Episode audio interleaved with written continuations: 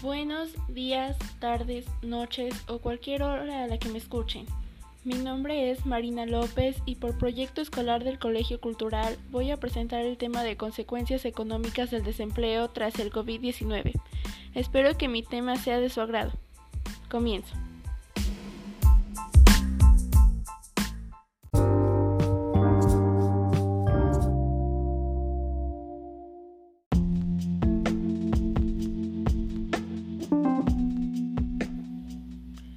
Cuando empezaron los brotes de coronavirus, fue un decreto mundial que la población se quedara en casa.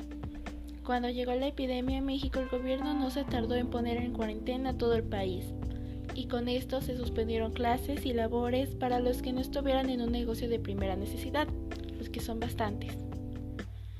Hay empresas que decidieron dejar el sueldo completo a los trabajadores, otros dando la mitad, algunos dando el salario mínimo, que si estamos de acuerdo no es suficiente dinero para vivir, y está la peor parte, la que despide a los empleados. A nivel mundial, se cree que la crisis por coronavirus será peor que la que sucedió entre el 2008 al 2009 según la Organización Internacional del Trabajo. El banco BBVA estima que la tasa de desempleo suba hasta el 6%, lo que equivale a 195 millones de puestos desocupados. En México, Luis María Alcalde reveló en la conferencia del presidente que entre el 13 de marzo y el 6 de abril se presentaron 346.878 desempleos. El fenómeno se agudizó del 30 de marzo a los primeros días del mes siguiente. Los estados con mayor desempleo, según esta titular, son Quintana Roo, Ciudad de México, Nuevo León, Jalisco y Estado de México.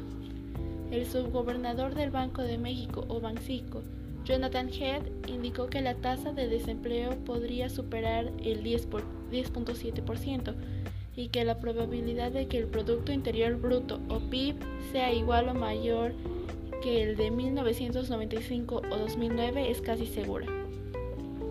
Esto presenta una gran pérdida para la economía mexicana. De hecho, se cree que esta crisis será la peor, puesto que por la contingencia será difícil obtener algún trabajo a diferencia de antes que se podría conseguir cualquier cosa, según Nora Lustig. Yo diría que hasta podrían ser vendedores, vendedores informales. La baja economía impactará la oferta y la demanda de productos de México hacia el mundo, y viceversa.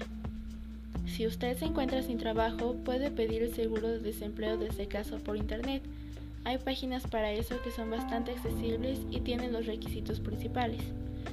Aunque si me preguntan mi opinión, para nosotros es sencillo buscar algún sustento por internet, ya que tenemos la facilidad de conseguirlo. Pero, ¿qué pasa con los que están en zonas rurales, que no tienen mucha comunicación con todo esto de la tecnología? Sencillo, no, no están siquiera enterados y será difícil para ellos inscribirse en alguno de estos programas ya que son impartidos por Wi-Fi. Si bien es una propuesta bastante fresca para ayudar y ganar durante esta contingencia, será difícil beneficiar a todos.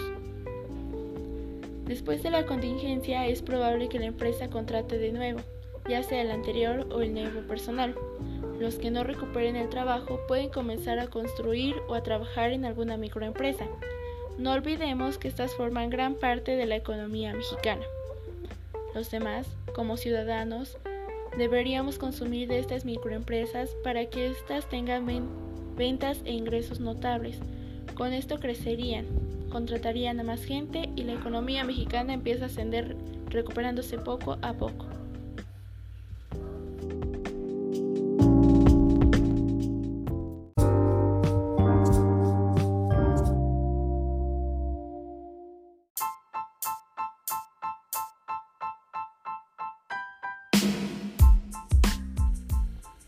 Agradezco la atención prestada y espero que les haya parecido interesante o útil mi trabajo.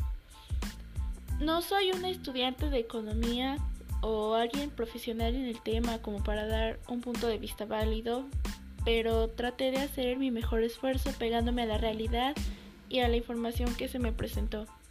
Muchas gracias por escuchar. Y aquí me despido. Adiós.